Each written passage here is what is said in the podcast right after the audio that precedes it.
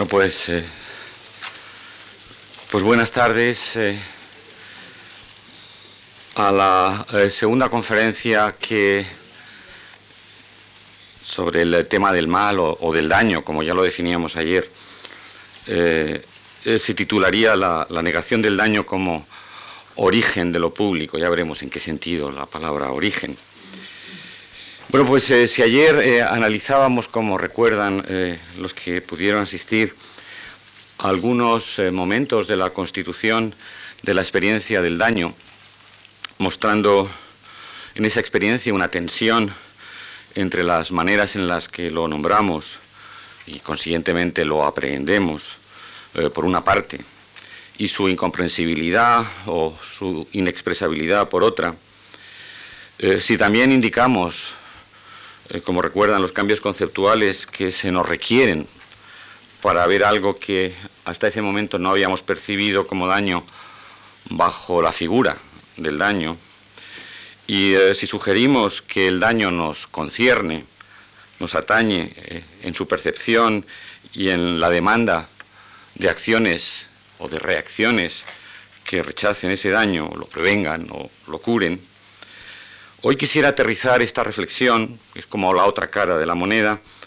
en el espacio eh, secular, en el espacio intramundano,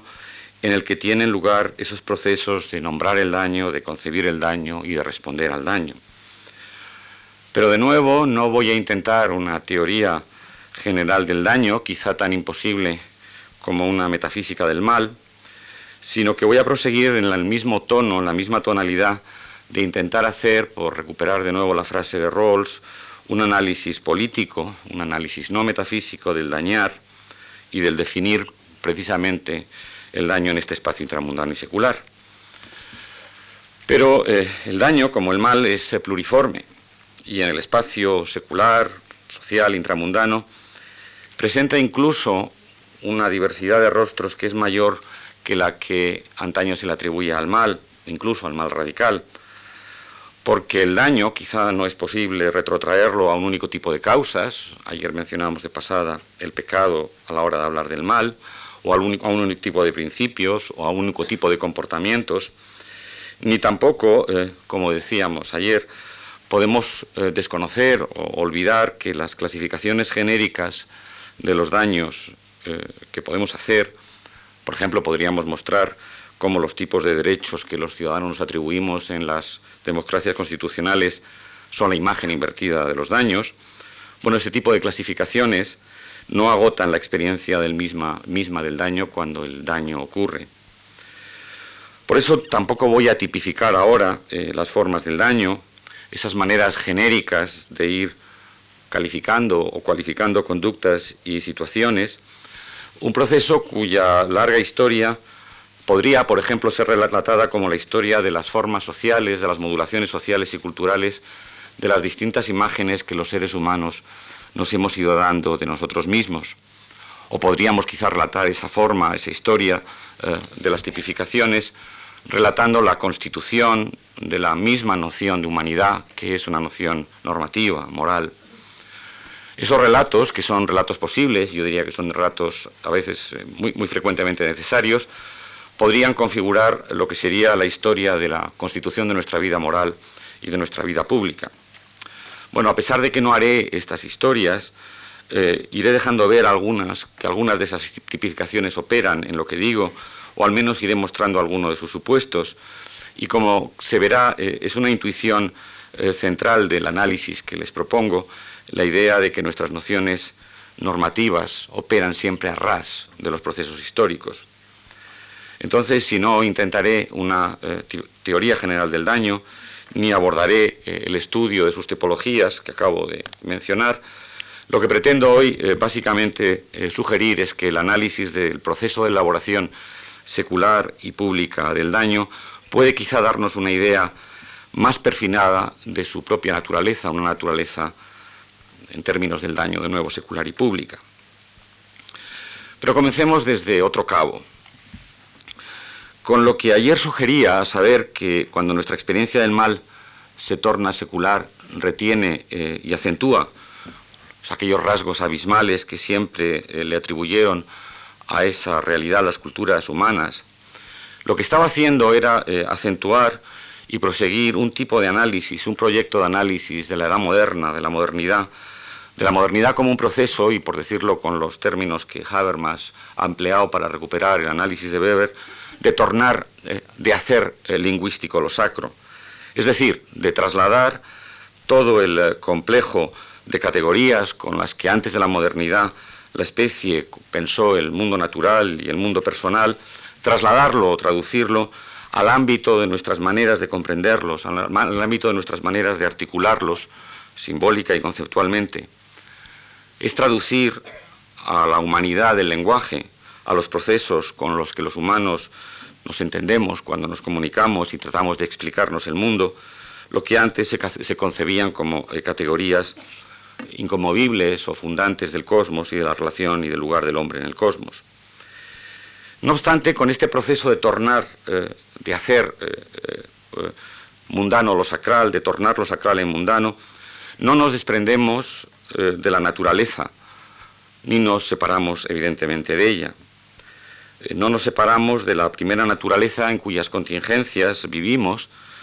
contingencias que nos dañan y ante las que eh, antaño quisimos elevar los poderes conjuradores de lo sacral. Lo que hacemos es eh, más bien reconocer o poner ahora en el foco de atención nuestra segunda naturaleza, una naturaleza que se constituye socialmente y en la que intentamos compensar intentamos atajar, prevenir, sanar las heridas y las fragilidades de nuestra propia existencia. Eh, las sociedades, por decirlo en breve, serían espacios y son condiciones de protección de nuestra existencia y nuestra naturaleza social es el medio precisamente de desarrollo de esa protegida existencia. Pero también y contra lo que muchas veces eh, nuestra eh, cultura concebió con engolada omnipotencia, ese medio protector se ha tornado, ese medio protector social de la segunda naturaleza, se ha tornado y se sigue tornando en una protección a veces hiriente, en un remedio, por así decirlo, que contiene eh, no pocas enfermedades. Nuestra segunda naturaleza, la que se constituye en, en, el ámbito de las prácticas sociales humanas, en los conceptos, en las razones con las que articulamos nuestras acciones, es, como vimos precisamente ayer, el espacio del daño. Y si en ella se constituye nuestra experiencia, en ella también aparece como un lugar especial el lugar de la herida y el lugar del sufrimiento, el lugar de la carencia, el lugar de la frustración. Con la segunda naturaleza no desaparecen los males, que en nuestra primera naturaleza, en nuestra realidad biológica, como especie contingente, en un medio contingente, desvela nuestra fragilidad. Más bien añadimos, por así decir, una segunda fragilidad la fragilidad de esta nuestra segunda naturaleza, la fragilidad de poder ser dañados por medio de nuestras propias acciones. Y esta segunda fragilidad eh, tiñe y modula aquella primera. Percibimos y vivimos el sufrimiento y el mal físico ya desde el tejido, a la vez, insisto, protector y dañino, desde la posibilidad de dañar y desde la posibilidad de no dañar. El reconocimiento de esta segunda fragilidad eh, lamentablemente no nos brinda ningún consuelo. Más bien lo que hace es cargarnos de responsabilidades. La responsabilidad de ir nombrando qué actos, qué circunstancias no deberían haber dañado y no, no deberían volver a dañar. Y es también la responsabilidad de paliar, de curar, de evitar tales daños. Lo que eso quiere decir básicamente es que nuestra segunda naturaleza y esta nuestra segunda fragilidad reclaman, necesitan que percibamos nuestra vida en términos normativos, es decir, en los términos de lo que no debería haber pasado y de lo que no debería pasar, y acentúo los términos modales del deber. Estos términos, como, verse, como puede verse, y acabo de acentuar, los términos modales de obligación y de responsabilidad, son términos de forma y de contenido moral, pero nótese también que esos términos se establecen, como ya empezaba a sugerir ayer, por vía negativa. Y tal vez merezca la pena que nos detengamos brevemente en ello. Solemos tender, a pensar, y es un pensamiento que tiene hondas raíces filosóficas, eh, también raíces teológicas, a la vez que cotidianas, a vez que inmediatas, solemos tender a pensar que el mal se define como una carencia del bien y que por lo tanto saber qué es el mal presupone haber sabido antes qué es el bien, en virtud de haber definido qué es el bien, entonces, consiguientemente, definir su carencia, el mal. En esta concepción, una concepción con hondas raíces agustinianas, en concreto en nuestra cultura y en nuestro entendimiento común, en esta concepción lo que procede es ir definiendo los bienes, es ir descubriendo la realidad del bien, para ir contrastando con ella, con esa realidad, qué realidades o qué acciones sustraen, merman de esa realidad o la niegan. Parece, en esta concepción, que los seres humanos descubrimos o definimos qué es un bien para nosotros y por contraste con él rechazamos o negamos lo que lo niega o lo merma. Y no le faltan a esta concepción buenas razones de apoyo, por indicar solo una y dejando ahora de lado las razones metafísicas, que podría ser interesante discutir, por indicar solo una, cabe pensar que en efecto, pensar que en nuestra existencia común eh, siempre contrastamos males y daños con bienes es algo que hacemos, y por ejemplo los bienes los definimos según nuestros deseos o según nuestros fines, los definimos en términos de la felicidad que buscamos y anhelamos, y cabe pensar que eh, precisamente aquellos males son males o aquellos daños son daños porque niegan a estos bienes, que son bienes. Es esta eh, una concepción común, casi del sentido común,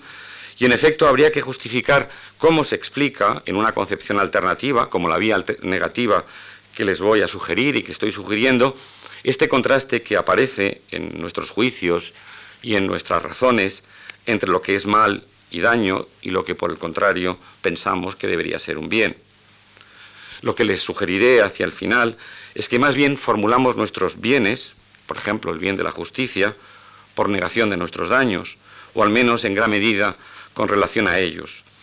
Es decir, que lo que consideramos bienes son más bien negación de daños, negación de males. No obstante, eh, aunque tenga la concepción positiva que he mencionado buenas razones, cabe sospechar que en ella eh, el mal y el daño muestran una pérdida de realidad. Son no reales, esos son los bienes, sino aparentes. Una pérdida de realidad que, por el contrario, y como argumentaba ayer, pasa a primer plano o ha pasado a primer plano con las radicales experiencias del siglo pasado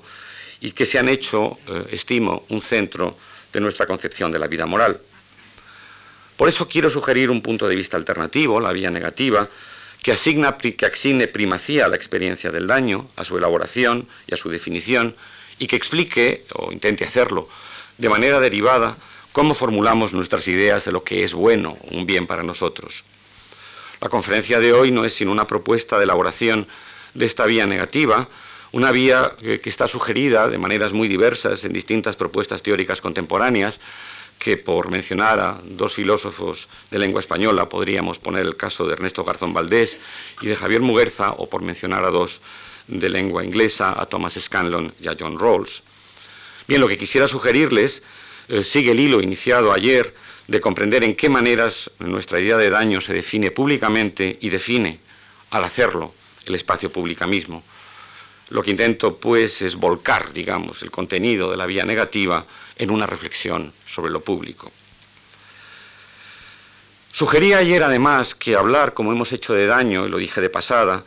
tenía, además de las razones que eh, entonces aduje, la ventaja de remitir a una tradición intelectual y política, la del liberalismo de John Stuart Mill, que nos permitirá ubicar nuestro tratamiento de la vía negativa en el terreno público eh, que acabo de indicar de manera más clara. Em, permítanme que les recuerde muy brevemente lo que Mill, en su trabajo de 1859 sobre la libertad, formuló como lo que luego se ha denominado el principio del daño. Eh, con esta formulación entramos evidentemente en terreno áspero, en terreno problemático, pero es un terreno que creo que nos permite avanzar en esta concepción política, pública, no metafísica del mal, que es precisamente la reflexión del daño. Pues bien, Mill escribió sobre la libertad, y le cito, el único propósito por el que puede justificadamente y contra su voluntad ejercerse el poder sobre cualquier miembro de una comunidad civilizada es prevenir el daño a otros. Bien, no voy a entrar en la compleja discusión sobre cuál es el alcance del principio de Mill y en concreto en qué maneras pudiera él, Mill, eh, haber entendido ese principio como una guía restrictiva en el marco de unas políticas públicas, incluidas las políticas penales, eh, cuyo sostenimiento último se realiza en el marco de lo que en su tradición sería una comprensión utilitarista de la moralidad. Confío, aunque solo sea de manera derivada, que quede clara mi distancia con la concepción utilitarista de la vida moral, pues por decirlo con una frase de Rawls, la diferencia entre las personas, su irreemplazable y única humanidad, la de cada uno, es lo que constituye, lo que permite pensar en la realidad de su daño cuando son dañadas. Y no cabe pensar, como podría hacer quizá el utilitarismo,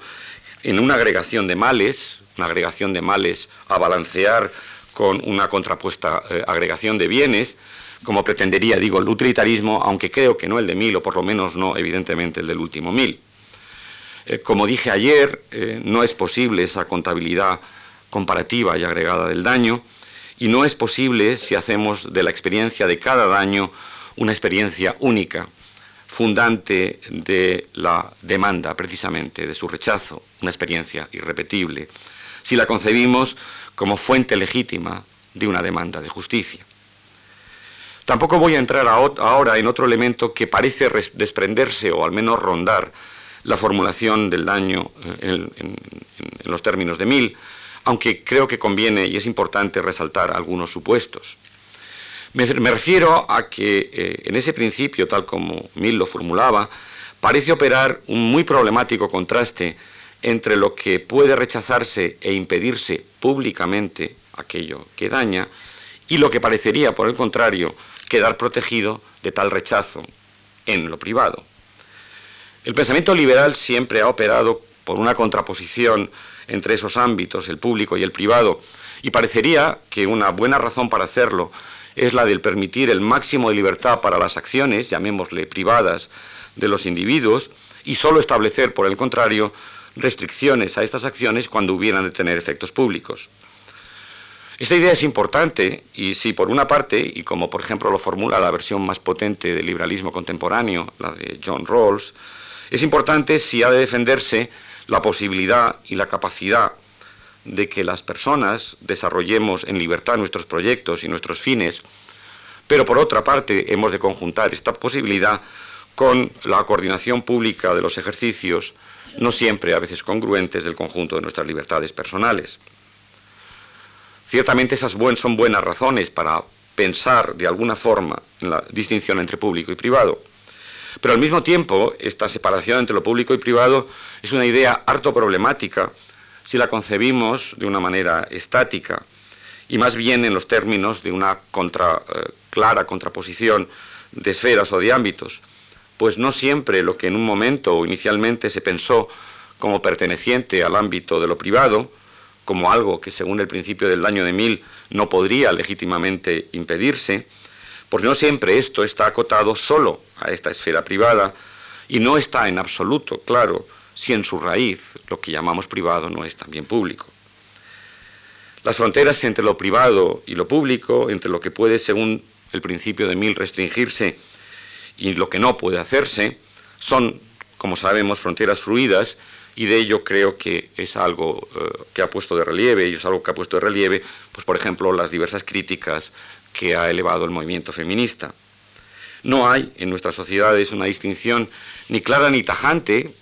sino solo borrosa y elusiva entre esas esferas pública y privada. Cabe dudar que existan comportamientos privados que no tengan efectos públicos y que por lo tanto estuvieran protegidos, según el principio del daño, de una legítima, civilizada y justificada regulación normativa, según lo enunciaba el propio Mill. Y, por ejemplo, los debates contemporáneos sobre la pornografía o sobre las relaciones domésticas muestran, en ámbitos distintos, que es imposible aislar los comportamientos de los individuos, llamándolos privados, de su contexto y de sus efectos sociales. No cabe, diría yo, o es muy problemática eh, la formulación una problemática, una formulación cuyo significado solo quizá entendemos alusivamente, no cabe una moral solo privada. Pero estas dudas esgrimidas contra el principio de Mill no afectan, creo, a lo que quizás sea su idea fundamental.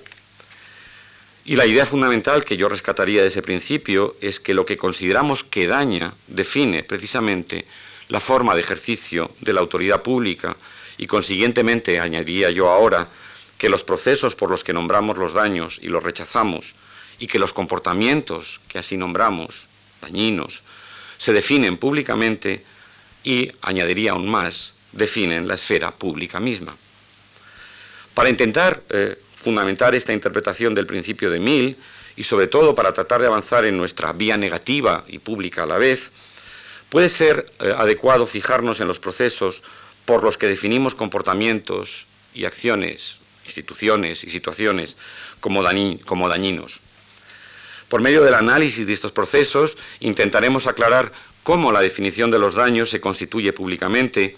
y ello nos permitirá hacia el final sugerir esa segunda idea más fuerte de que lo público mismo se constituye, al menos desde un punto de vista moral y normativo, en torno a los ejes de definición y de rechazo del daño. Vayamos pues entonces a lo primero. ¿Cómo hemos llegado a definir algo como daño? ¿Cómo hemos llegado, por ejemplo, a nombrar, a definir, a enjuiciar como daños aquellos actos que decimos ahora que nos dañan. ¿Cómo hemos ido definiendo las formas de su rechazo? ¿Cómo hemos pasado de concebirlos como actos o circunstancias que ocurrían a circunstancias que no deberían haber ocurrido y que no deberían volver a ocurrir? Porque conviene partir de un dato, un hecho significativo. Hechos e instituciones que en momentos anteriores de la historia de nuestra especie no eran concebidos como conductas o comportamientos rechazables, que no eran definidos como daños, han llegado en esta historia a ser formulados como, daños, como conductas, instituciones o circunstancias que decimos dañan a las personas. La esclavitud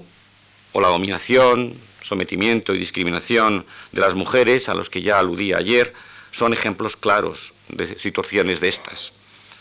Estos hechos, estos datos, estas circunstancias, estas conductas, se presentaban en momentos históricos anteriores arropados en alguna suerte de necesidad. Y, por ejemplo, en ambos casos, y similarmente, en la necesidad de tutela de lo que, se consideraba una naturaleza débil, carente de, la capacidad de autogobierno y necesitaba de protección. El proceso de definir, por el contrario, como hemos hecho, que dañaban y eran daños, ha sido consiguientemente el proceso de mostrar que no sólo no podía justificarse esa necesidad de protección, sino que por el contrario era posible alterar esas, instituciones y era necesario evitarlas. En el orden de las razones, ese proceso está imbricado de particularidades culturales y económicas y el estudio de las mismas ilumina el movimiento conceptual que ayer empezábamos a diseñar. Pero no es simplemente un proceso de dialéctico de la argumentación aunque la, dialéctica de la argumentación constituya, al menos en lo que la reconstrucción filosófica se refiere, el hilo conductor de estas formas particulares de experiencia del daño. Es además, y quizás sobre todo, un proceso de conflicto real, de posturas y de definiciones contrapuestas que han enfrentado a diferentes individuos y a diferentes grupos en complejos y contingentes procesos históricos y sociales. Pero ya sea en el terreno de las razones, argumentos, o en el terreno de las prácticas, conflictos, no parece, en cualquier caso, que en estos procesos de argumentación y de conflicto la definición de esas conductas e instituciones como daños pudiera realizarse en aislamiento. Me explico. Siempre implican y abarcan más que juicios sobre esas acciones o esas circunstancias. Implican a todo el conjunto de nuestras intuiciones y prácticas, de nuestras intuiciones normativas y de nuestras prácticas normativas. Por ejemplo, indicar que la esclavitud es un daño o que asimismo lo es el sometimiento de la mujer en la vida pública y en la vida familiar, reclama importantes reajustes en otras instituciones sociales y en muchas de nuestras intuiciones normativas y culturales. No olvidemos tampoco que estos dos casos, y a diferencia de otros, en los que empezaba a verse o empezamos a ver con significado moral hechos que antes no percibíamos así, porque pertenecían al reino de natural, por ejemplo, las muertes de los civiles en las guerras o las relaciones con los animales. Digo, no olvidemos que en estos casos lo que acontece son modificaciones y condenas de prácticas que antes ya tenían una sanción, una justificación normativa. Dependían entonces de todo un sistema de principios, de normas, de sentimientos, que los sancionaban en el momento en que esas prácticas se consideraban justificadas. Por ejemplo, podría no negársele a un esclavo o a una mujer el estatuto de persona, aunque en el primer caso, en el caso de la esclavitud, no faltan argumentos en contrario. Pero no se estimaba, incluso aunque se les considerara personas, que ese estatuto tuviera que estar asociado al sistema de atributos públicos de la ciudadanía o de la propiedad, ni menos aún a una consideración del valor o de la dignidad, de la autonomía moral de las personas sometidas. Estos ya son conceptos muy modernos. O no siempre incluso la concepción del esclavo como persona, incluso como persona moral, en el caso de Aristóteles, eh, eh, incluso un posible amigo, reclamara el estatuto político de la igualdad. Por así decirlo, la noción de persona no era, como es la nuestra, una noción moral que reclamara, en cuanto tal, la universalidad de su atribución y que implicara el reconocimiento de un estatuto social y político, jurídico, por ejemplo, por medio de un sistema de derechos. Contra lo que a veces solemos pensar, que la modernidad segrega esferas, diferencia lógicas, y este recién mencionado caso de la esclavitud y la amistad es ejemplo de ello, lo que hace la modernidad es articular conceptual e institucionalmente esferas de acción a veces antes segregadas y somete a diversas prácticas prácticas antes distintas, a una misma configuración, las asimila, les da coherencia normativa. La abolición de la esclavitud, que empieza a generalizarse a comienzos del XIX, solo fue posible en la medida en que se hubieron alterado todo un conjunto de básicas nociones jurídicas, morales y políticas, como las referidas al sistema de propiedad y a la misma noción de propiedad, al sistema tímidamente democrático republicano del control de lo público o a las complejas relaciones de los ámbitos públicos y privados. Esas nociones tuvieron que ser alteradas, haciendo que la noción del espacio público dejara, por ejemplo, de ser privativa para algunos ciudadanos y que la totalidad de la vida social fuera vista desde un reducido número de, intuiciones normativas, como las que promueve el pensamiento moderno, básicamente a las que he aludido, las referidas a la dignidad, tanto moral como política, de todas las personas. Y notemos que en este caso, en el caso de la esclavitud y también eh, creo que en el caso del sometimiento femenino, parece existir un doble camino de inferencias o de razonamientos prácticos que relacionan por un lado las interpretaciones y las realidades. Por ejemplo, si la esclavitud era insostenible en términos filosóficos, es el camino del proceso de la razón y de la argumentación, entonces tampoco era defendible la constelación conceptual y práctica, económica, cultural, social, política, que la sostenía. Y a la inversa se produce otro tipo de inferencia. Si la práctica se hace insostenible o es disfuncional, es el camino del conflicto, entonces colapsan no solo otras prácticas, sino también sus justificaciones normativas. La influencia de la Ilustración y de las revoluciones del XIX en estos complejos procesos que analizan los historiadores son, como decía antes, evidentes. El retraso, quizá, en sacar inferencias prácticas de este tipo, en el caso del sometimiento femenino, la callada revolución feminista está aún en marcha y no sin sangre, como testimonian dolorosamente prácticas de violencia en el ámbito doméstico, ese retraso probablemente tenga que ver, eh, como han señalado diversas pensadoras feministas, con el carácter más nuclear, más central, más denso de la dominación de los géneros, tanto en términos institucionales como en términos culturales. Valgan, aunque sean muy apresuradas, estas referencias para percibir que la definición de algunas conductas y de algunas instituciones como dañinas para las personas solo se realiza en la medida en que se altera todo el espacio normativo en el que ocurren y en concreto en la medida en que la noción misma de lo público se modifica. Hay, por así decirlo, un holismo normativo, una coimplicación de intuiciones morales, jurídicas y culturales, y según el cual, según este holismo, el cambio de un punto de ese sistema normativo, la definición de un daño, implica cambios en otros puntos del mismo sistema y en casos especialmente radicales, cambios más hondos en el sistema mismo. Cabe sugerir que hay dos dimensiones o dos procesos importantes en este eh, proceso de cambio de constitución pública del daño y de constitución pública de lo público por medio de la definición del daño. La primera definición o la primera dimensión se refiere a algo de lo que referimos ayer, las voces que articulan lo público. La segunda al proceso temporal en el que estas voces aparecen. Ambas son dimensiones que, como acaba de decir, nos aparecían ayer. La primera, la de las voces, en las referencias que fuimos haciendo a la importancia eh, que los testimonios de las víctimas han tenido en nuestra percepción de los daños radicales del siglo pasado y, si recuerdan, en la referencia final que hice a la importancia de la perspectiva objetiva en actitud de tercera persona para ayudarnos a descubrirnos como concernidos, eh, como concernidos en una estructura en la que hay daño. La segunda dimensión, la dimensión temporal, también nos aparecía cuando indicamos ese tiempo de demora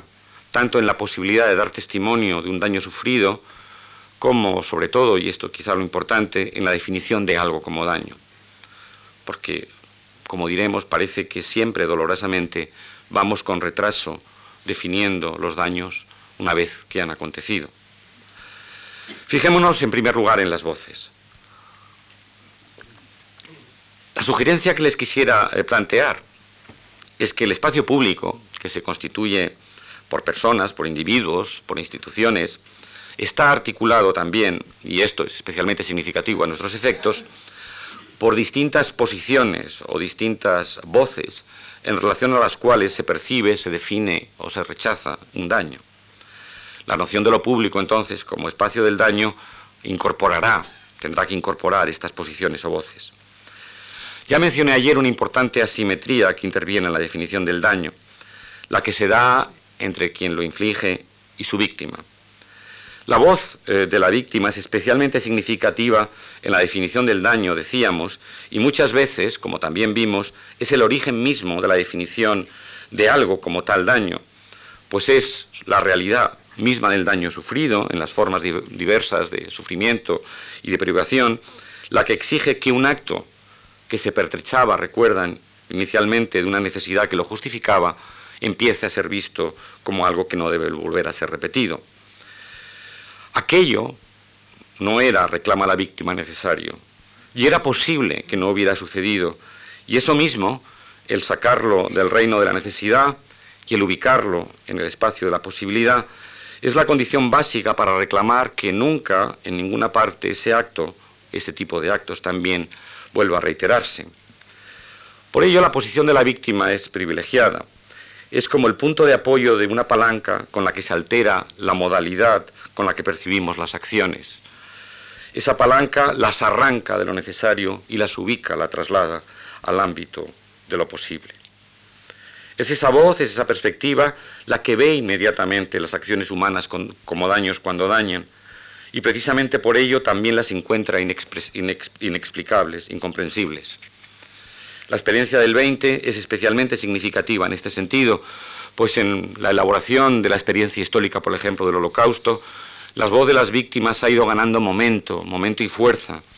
El juicio de Eichmann en el año 61 y la atención a los testimonios que aumenta de peso en la, en la atención pública a partir de los años 70 y modifican esa atención, aunque a veces no sin reticencias y conflictos, son de nuevo ejemplos de esta creciente importancia. Es más, cabe sugerir también que ha sido esa creciente voz de las víctimas, en este caso y en otros muchos más, la que nos ha suministrado o ha modulado la percepción de esas experiencias de horror, su aguda realidad. Sin ellas, imaginamos el daño, podemos intuirlo, mas no lo vemos, y sin verlo no nos punza ni nos hiere su particularidad, ni probablemente podemos con claridad proceder a su denuncia y a su evitación. Contraste, contrástense, por ejemplo, estos casos que conocemos y que nombramos como males radicales y como daños eh, radicales, comenzando por Auschwitz y siguiendo con la estera de horrores que, por ejemplo, supuso el apartheid y las torturas, con aquellas otras experiencias del daño que, como el Gulag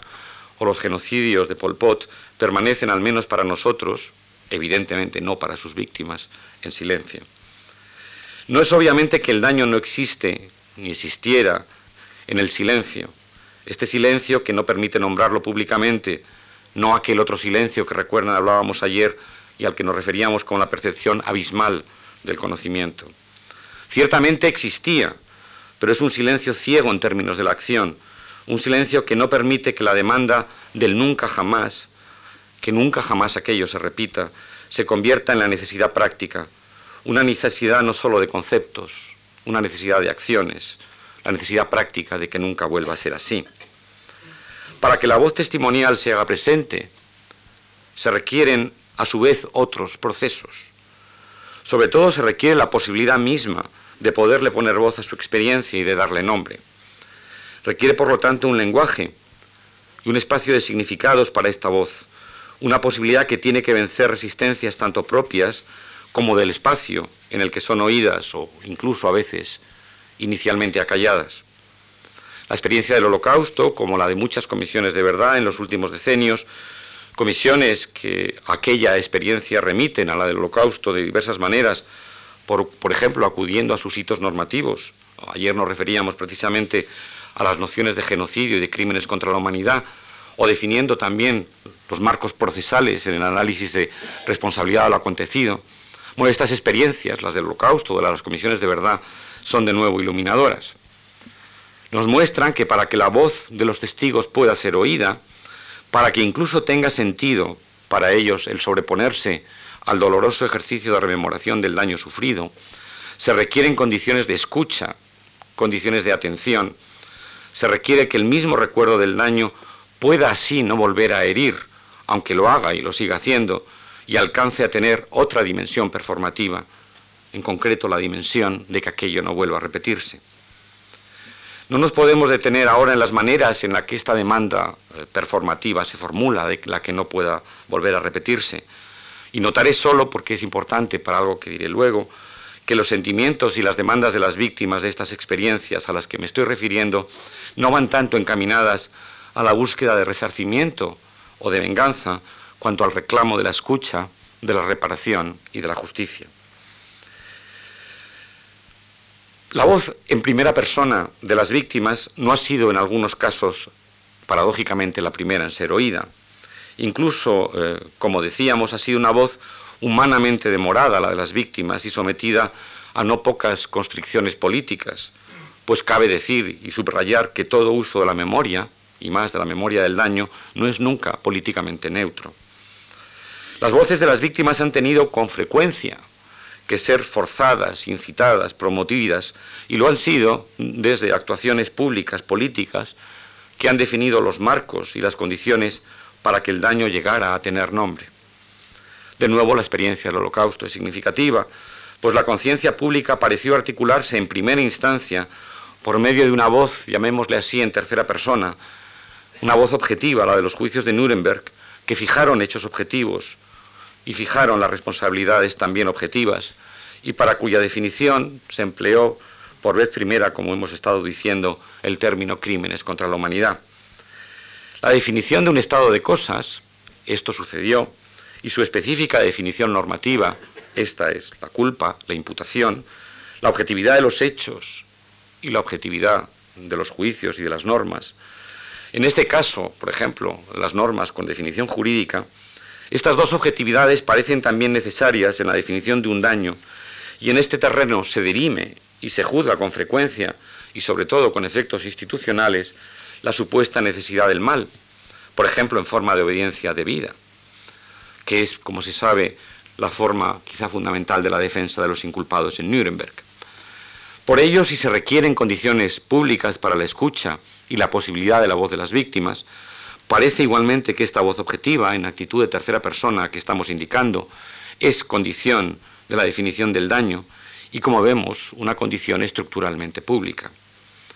Por eso, de nuevo, eh, pues eso, de nuevo, es lo significativo a los efectos que perseguimos, que no existen daños privados, como sugeríamos antes. Todos reclaman formas de definición, de expresión, de articulación, sin los cuales esa experiencia quedaría muda, quedaría ciega y sobre todo, lo que es más importante, quedaría inerme. Notemos que estas formas de definición, de expresión o de articulación no hacen, no obstante, comprensible el daño,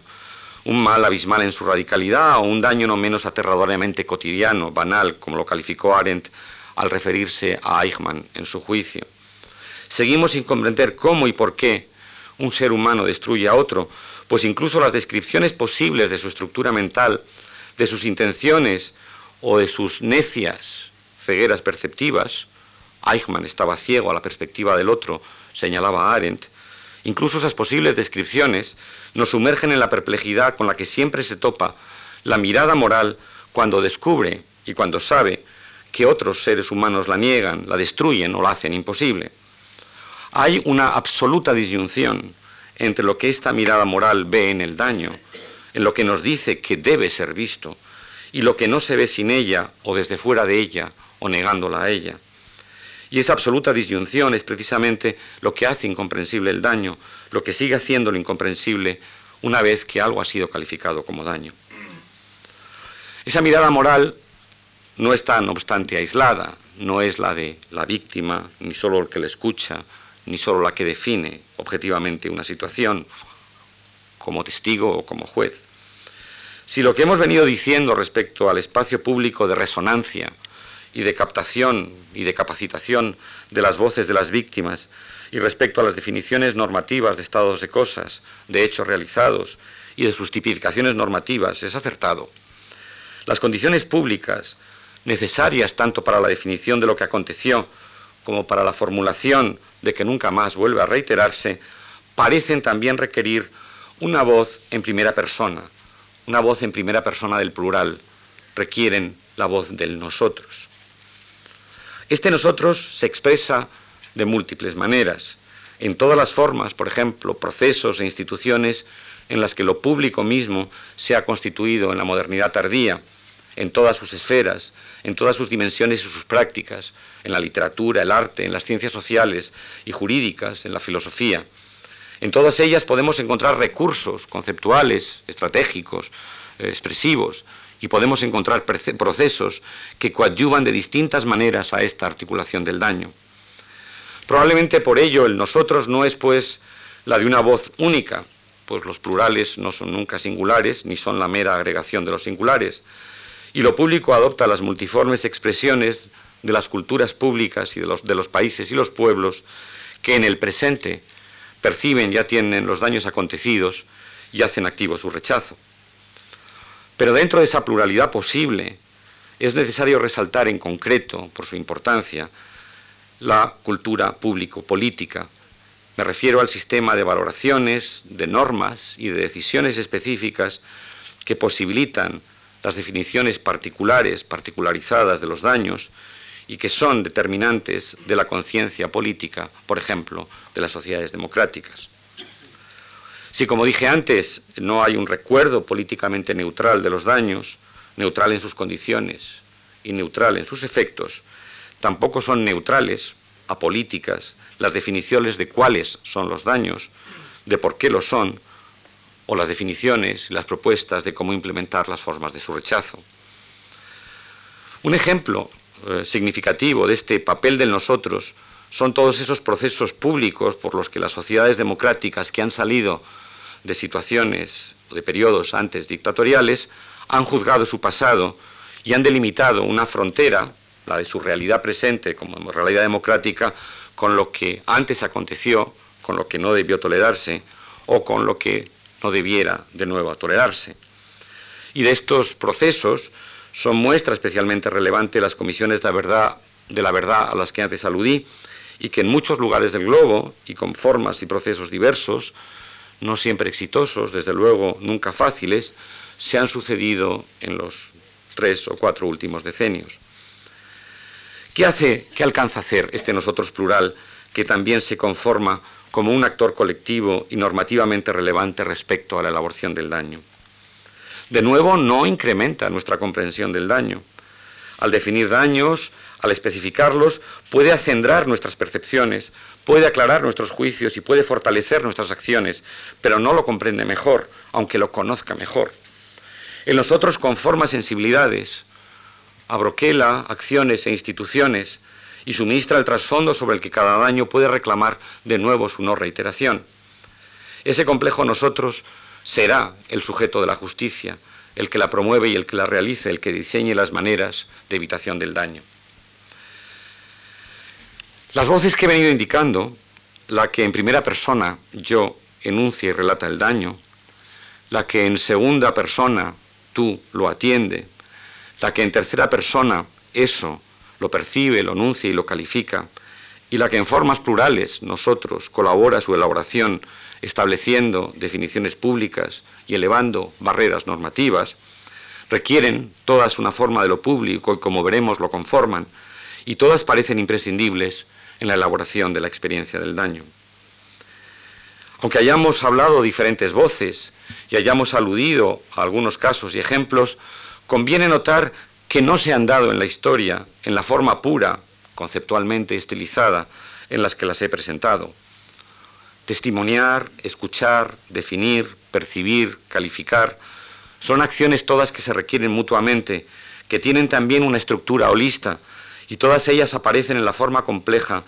en la que experimentamos y percibimos el daño, cuya realidad, no obstante, no parece poderse aprender en una única o en una sola de esas acciones, testimoniar, escuchar, percibir.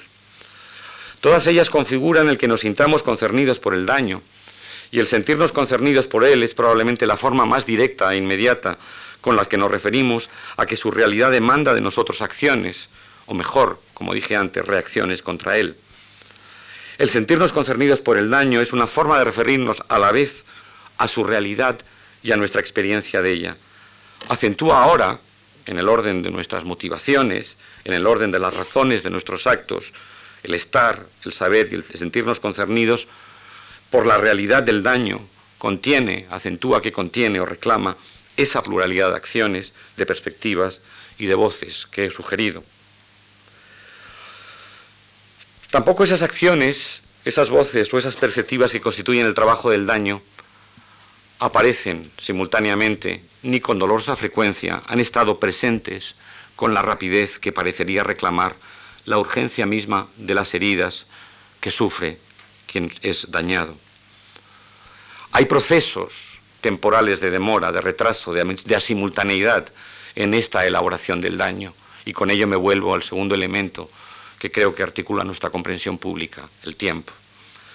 La víctima sufre instantáneamente el daño. Tal vez lo pueda expresar también instantáneamente, pero cabe, como sabemos, que no sea oída por nosotros, que colaborará con ella en la definición del daño o que la atenderá o que la atenderá en su reclamación de justicia. De hecho, no lo ha sido en los casos en los que nos hemos venido refiriendo tanto ayer como hoy. Hay un lapso temporal,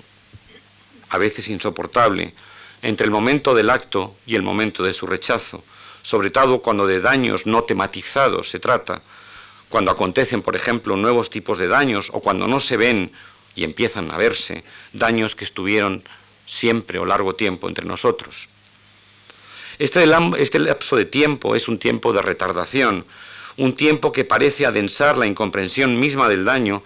a la vez que es paradójicamente su condición de posibilidad. Pues el tiempo necesario para definir algún comportamiento o acto como daño, para desmontar su justificación y para mostrar que nunca podría estar justificado, parece incluso dejar más inerme a aquel primer y originario sufrimiento adensa también su silencio. No son de extrañar tampoco las mismas resistencias de las víctimas a nombrar o a relatar su experiencia. El tiempo se requiere no para cerrar heridas, que siempre permanecen para ellas abiertas,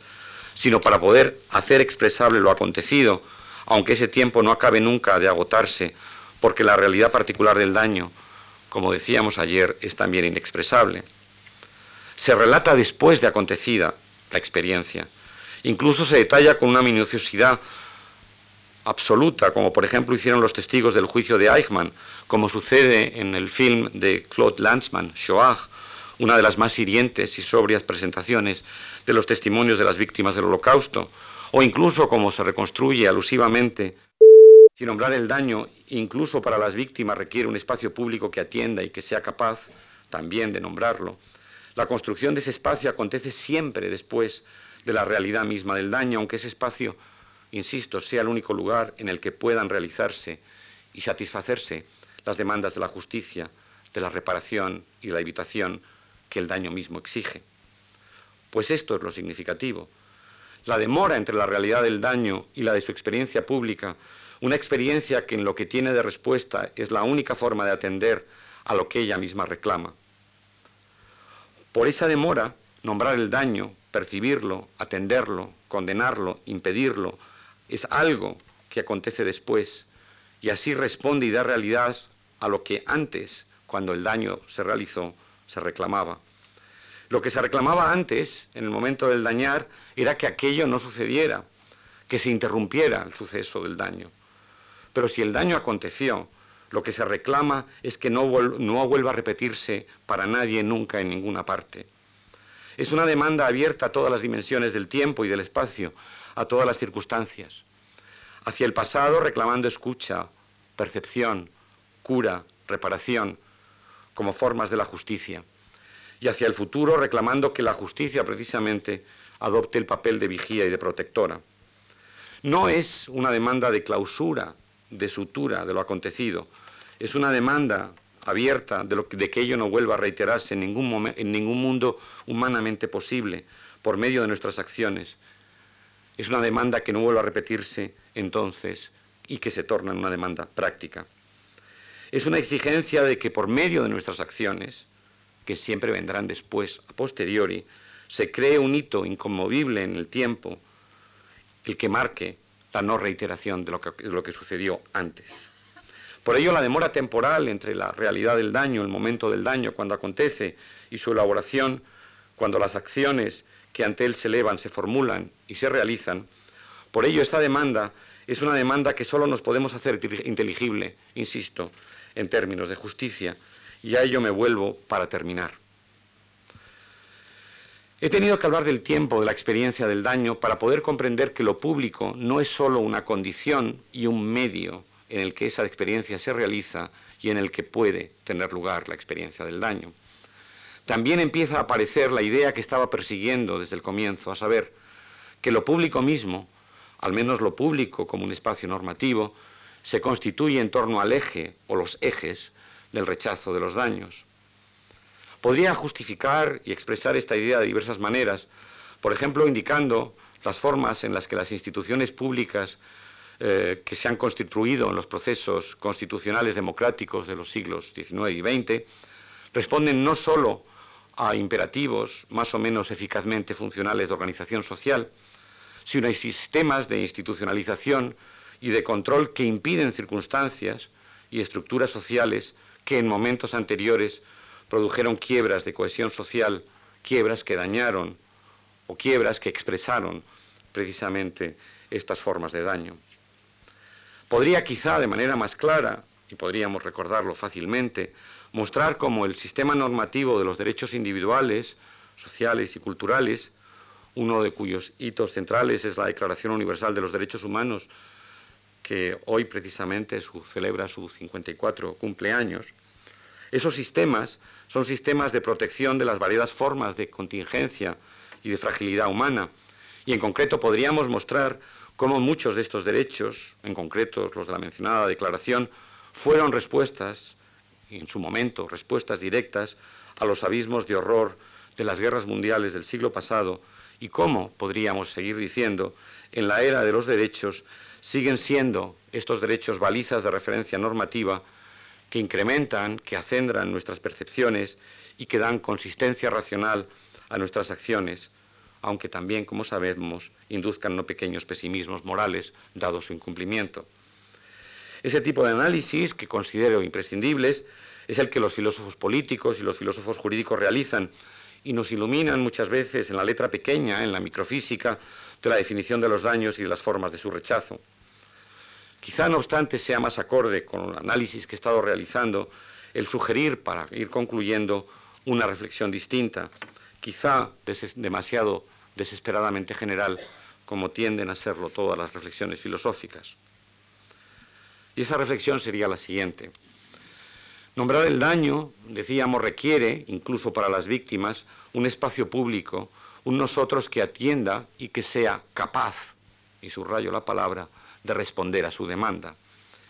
Esta capacidad pública puede ser y ha sido llamada justicia. La capacidad y la actitud con la que el nosotros se percibe con los ojos de lo que no debiera haber acontecido y no debiera acontecer, con la que se percibe como agente en nosotros y a veces como paciente de daños. Desde esta capacidad y desde esta perspectiva respondemos a la demanda de justicia de las víctimas. Si somos justos, si vivimos en estructuras justas, atendemos sus daños y los reparamos. Pero sobre todo establecemos las condiciones de posibilidad de su no reiteración. Con John Rawls podemos definir una sociedad justa como aquella en la que no existen daños, y la propuesta, la definición es de Rawls. Y el sentido de la justicia podría ser definido como la capacidad de percibir los daños. Para este sentido, el sentido de la justicia, se requiere ante todo la capacidad de centrar nuestra percepción en las personas, en los sujetos reales y únicos de la vida moral, las personas que pueden ser dañadas o que lo fueron, las personas únicas e irreemplazables, insustituibles, que no permiten entrar en la contabilidad agregadora del sufrimiento. Esta idea de justicia y de su sentido no agota ciertamente nuestras ideas de justicia. Las ideas de justicia que podemos tener son más amplias, pero es quizás su fundamento por los diseños institucionales que podemos desear adoptar, las instituciones de una sociedad justa o sus principios parten precisamente de ella, parten de considerarnos y de concebirnos como ciudadanos de un espacio público en el que nadie nunca y en ninguna parte sea dañado, porque ese es el motivo para comprendernos como seres libres e iguales, e iguales precisamente en esa dignidad. La libertad y la igualdad no son solo ideales políticos que el pensamiento ilustrado, y a veces el pensamiento liberal, le ha legado al presente, no son solo formulaciones de ideales positivos del orden moral o del orden público. Cabe sugerir que son estos ideales porque indican formas claras de aquello que histórica y culturalmente hemos definido como daños cruciales que pueden hacerse las personas unas a otras. Por ejemplo, el daño de no considerarlas como tales, como personas, porque no se les permitía o no se les permite o, no se, se les arrebata su capacidad de tomar su vida en sus propias manos, se les arrebata la posibilidad de ser autónomos, la de autodeterminarse, o porque se les restringían y se les restringen las posibilidades de poderlo hacer. Igualmente el sentido y la capacidad de la justicia, vistos como la matriz desde la que el nosotros percibe el daño y le da respuesta, conforma o da posibilidad a conformar el tercer ideal moderno, el ideal heredado de la Revolución Francesa, el de la solidaridad. Y Rawls, voy a hacer una reflexión quizá muy usual, Rawls ha indicado también un fuerte ideal igualitario que solo es comprensible desde esta perspectiva de la solidaridad en nosotros y que tiene en su centro la idea de daño. Y resumo en dos palabras, en forma intuitiva, parte de su compleja argumentación. Su compleja argumentación parte de concebir que porque las quiebras de la cohesión social, de las fracturas sociales, se perciben como daños, la atención a los miembros más desfavorecidos de la sociedad ha de ocupar el lugar central de todas las políticas retributivas y distributivas. No se trata solo del ejercicio de la compasión, de un sentimiento natural y social de respuesta al daño, sino de la fuerte forma racional de su ejercicio en una configuración institucional que sólo hace normativamente comprensible normativamente justificable para toda persona aquel orden político y económico que se estructure de tal manera que sólo puedan aceptarse las desigualdades, aquellas desigualdades que estén encaminadas precisamente a favorecer a los más desfavorecidos, a los más dañados, a los más fácilmente susceptibles de recibir el daño. Bien, estas apresuradas ideas no agotan, como es obvio decía, la consideración de una sociedad justa como un espacio sin daño, un espacio que atiende los daños, los compensa y los previene. Marcan, no obstante, creo, una perspectiva, una intuición para contemplar los esfuerzos y los debates contemporáneos en torno a la idea de justicia con la mirada puesta en su base experiencial, o en una de sus bases experienciales, la del daño, precisamente aquella en las que me he venido moviendo ayer y hoy. Pero de nuevo, esta secularización del daño, su comprensión intramundana en la vía negativa, algunos cuyos elementos he esbozado, nos sigue situando ante un enigma y ante una incomprensión. Nuestras sociedades no son justas, como no es justo el orden internacional, y los daños se reiteran y se siguen reiterando. Persisten los genocidios y la esclavitud y las discriminaciones y las torturas y la pena de muerte, y nuestro intento de que tal no siga reiterándose, mil hechos que se oponen a este contrafáctico de la justicia, parece dejarnos con una aguda sensación, a veces de impotencia. Y no creo, sinceramente, que como ciudadanos debamos desprendernos de esta sensación o negarla, consolándonos inútilmente, porque a lo mejor con ella se hace más puro, se acendra un sentimiento de desasosiego, un sentimiento de irritación y un sentimiento de propuesta, de protesta, al cabo todas ellas respuestas al daño, que es necesario elevar a concepto y sobre todo que es necesario transformar en acciones. Y precisamente que el daño, que ante el daño como ante el mal no existe consuelo, sino acción, que no existe comprensión, sino acción, que no existe sutura, sino acción, es lo que cabría recapitular como la idea última que he querido transmitirles. Esa es, en último término, la vida moral, es la forma en que nuestra razón es práctica, es, se hace práctica y se descubre como razón práctica. Muchas gracias.